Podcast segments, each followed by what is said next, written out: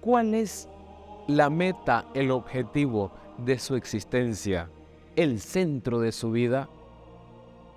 Y yo contara uno, dos, tres, ¿serían capaces de decírmelo inmediatamente? Hoy es bueno preguntarnos, ¿dónde está mi existencia? ¿Dónde apoyo últimamente mi fe? Hola, un saludo. Soy el Padre Orlando Aguilar. Este espacio es para escuchar mensajes espirituales a la luz del Evangelio, consejos y reflexiones sobre el diario vivir. En palabras de San Ignacio de Loyola, dame tu amor y gracia, que eso me basta. Comenzamos. Porque muchas veces hacemos proyectos de vida y planificamos la existencia y nos pasamos sacándole punta al lápiz y ra, ra, ra, ra, o dándole vuelta a la loca de casa que decía Santa Teresa de Ávila. Y muchas veces no tenemos la respuesta. Un hombre, una mujer, un joven, un chavalo, un adolescente, un patojo, se pierde cuando pierde su centro. La persona no vive cuando no se toma tiempo para vivir. Oigan bien, la persona no vive cuando no se toma tiempo para vivir. Un cristiano no sabe por qué es cristiano cuando no disfruta de su fe. Un cristiano se pierde cuando pierde el horizonte de un Dios salvador y no espera ni recuerda nunca la felicidad eterna. Hay algo nuclear en la fe cristiana. Se puede formular así en pocas palabras. Lo más importante, lo más decisivo de la vida está siempre a salvo bajo la misericordia infinita de Dios aun cuando todo se hunda, Dios está ahí, roca última de salvación. El creyente, los creyentes, camina por la vida trabajado por esta convicción. Cuando no tienes ya a nadie que te ayude, cuando no ves ninguna otra salida, cuando la vida se cierra o se extingue, Dios está siempre ahí. Y le voy a poner un ejemplo bien sencillo. Cuando tenemos necesidad de Dios, ahí estamos golpeándole la puerta del sagrario a Jesús. Cuando estamos así, Simón, Simón, que parecemos lucecitas de Navidad, ahí estamos buscando a Dios. Cuando estamos sin trabajo, cuando tenemos un enfermo, cuando estamos en dificultades, ahí estamos buscando a Dios. Pero cuando estamos bien, el mar, la playa, el viaje, el placer, el restaurante, la diversión, el concierto, el cine, lo que quiera, es que no tengo tiempo, se me olvidó. Dios está siempre ahí, para Él nadie está definitivamente perdido. Su fidelidad y su bondad están por encima de todo por encima incluso de, nuestra mediocridad y de nuestra falta de fe, por encima de la misma muerte. Desde Cristo resucitado nos llegan estas palabras consoladoras. He abierto ante ti una puerta que nadie puede cerrar. Eso está tomado del Apocalipsis, capítulo 3, versículo 8 he abierto ante ti una puerta que nadie puede cerrar. Esta fe, por supuesto, no le quita dureza a la vida. La vida va de subidas y bajadas. ¿Y quién le ha dicho a usted que es un lecho de rosas? La vida tiene espinas, la vida tiene claveles, la vida tiene sequedad, la vida tiene lluvia, la vida no dispensa al cristiano del sufrimiento y las penalidades de la existencia. Todo parece seguir igual. Los problemas siguen ahí como siempre. Sin embargo, todo cambia porque se puede esperar contra toda esperanza. En medio de la incertidumbre y la desgracia, se puede entrever en el horizonte la bondad salvadora de Dios.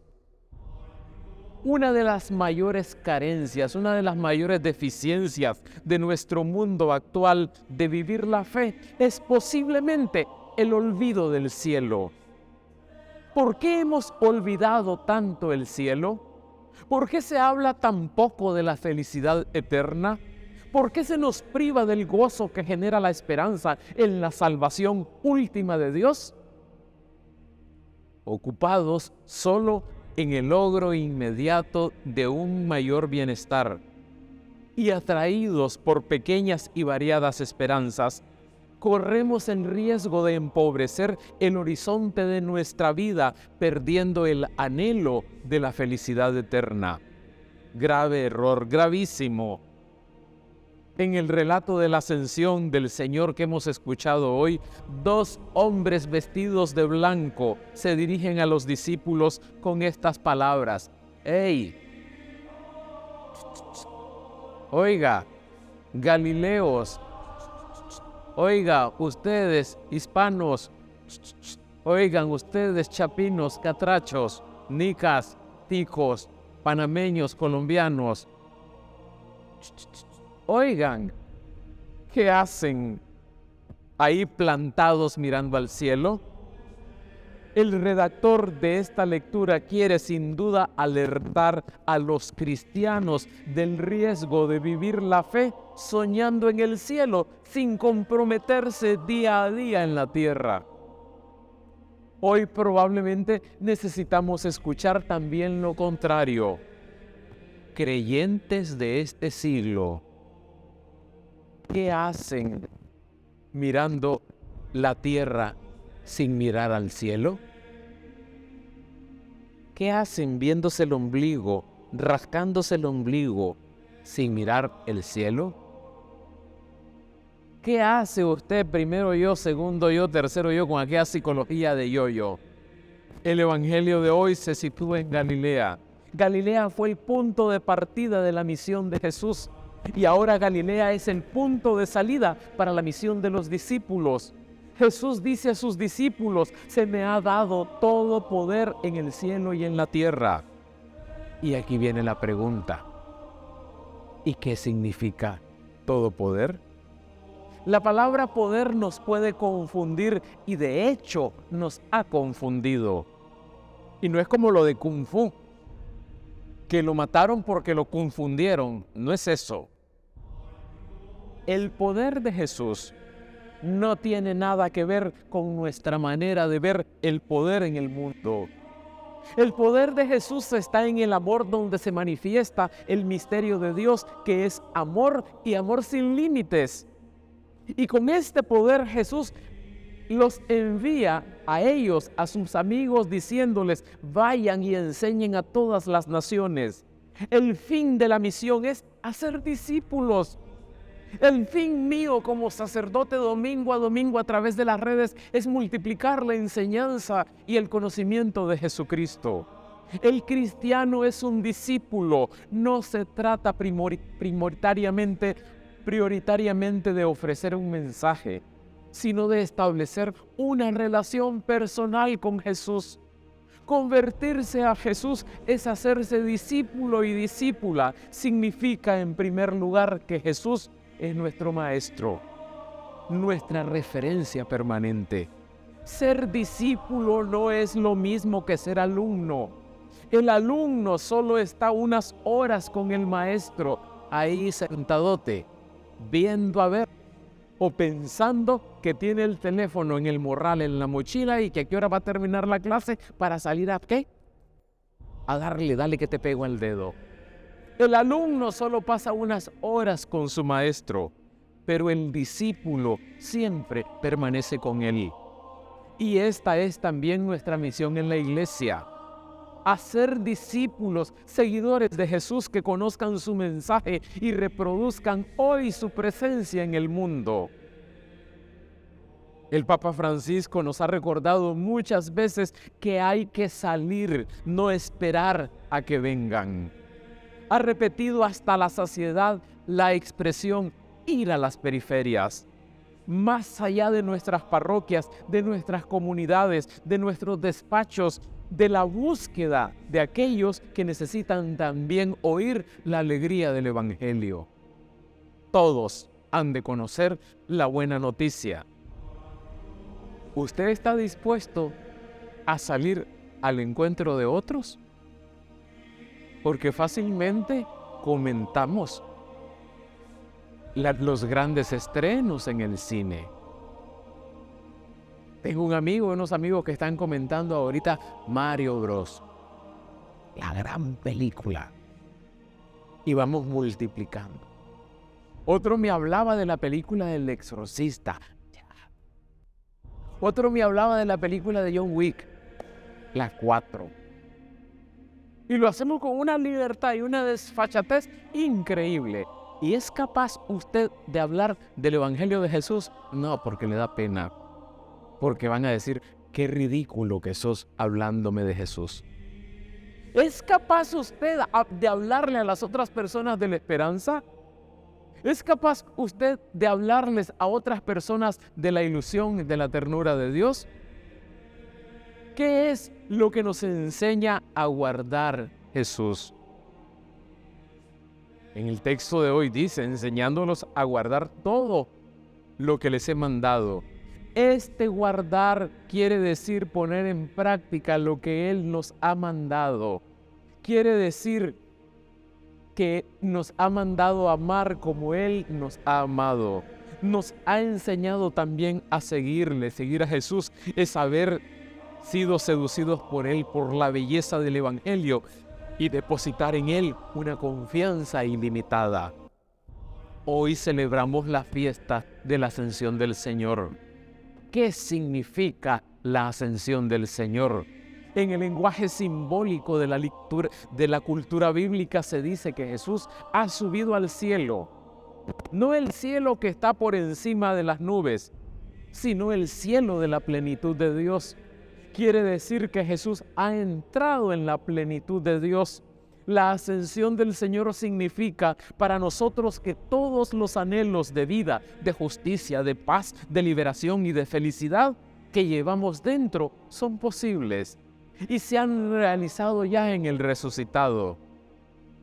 Él, el resucitado es la plena realización de todo lo humano. En el resucitado se han logrado ya las aspiraciones más profundas y nobles de nuestro corazón. Por eso, esta fiesta de la ascensión es una fiesta de esperanza Quizás el rasgo más oscuro del momento actual que vivimos es la crisis de esperanza. Esta crisis de esperanza es en gran parte crisis de una sociedad que se está quedando sin valores y sin puntos de referencia en su búsqueda de un futuro mejor para la humanidad. Porque el que tiene el poder y el que tiene el pisto o tiene el dinero, si los demás no piensan como él, están anulados. Porque el que tiene no la solvencia moral, pero sí tiene con qué pagar, a los demás les mira desde las alturas. Ahí subyace también una crisis antropológica, es decir, una visión del hombre la angustia existencial que viven muchos hombres y mujeres hoy crea la necesidad de una reflexión urgente acerca de qué significa ser hombre. Entonces brotan las preguntas. ¿Sobre qué estamos construyendo nuestra vida? ¿Cómo recuperar la esperanza y el sentido de la existencia? Solo volviéndonos de corazón a la presencia del resucitado Solo en Él encontramos la esperanza que no defrauda. Sin Dios nuestras vidas están realmente vacías, vacías de sentido. La fiesta de la ascensión significa que nuestro final está en Dios, no en la nada, que el horizonte de nuestra vida es Dios. Es pues una fiesta de esperanza el futuro del ser humano y el futuro del mundo está en manos de Dios. Podrán ir mal las cosas. Y voy a enumerar. Y no quiero lastimar a nadie. Podrán ir mal la política, la economía, las situaciones personales, las instituciones de la iglesia, pero la vida será siempre más fuerte que todo lo que nos amenaza y nos dificulta para vivir hoy. Ojalá que hoy podamos renovar nuestra fe y nuestra confianza en Jesús, nuestro único Señor. Volver nuestras miradas a Él para decirle, Señor Jesús, ilumina los ojos de nuestro corazón para que podamos intuir que permaneces todos los días con nosotros hasta el final del mundo. Que podamos saborear ya desde ahora la viva esperanza y la alegría a la que estamos llamados. Y que Él nos dé su amor y gracia, que con eso nos basta. Así sea.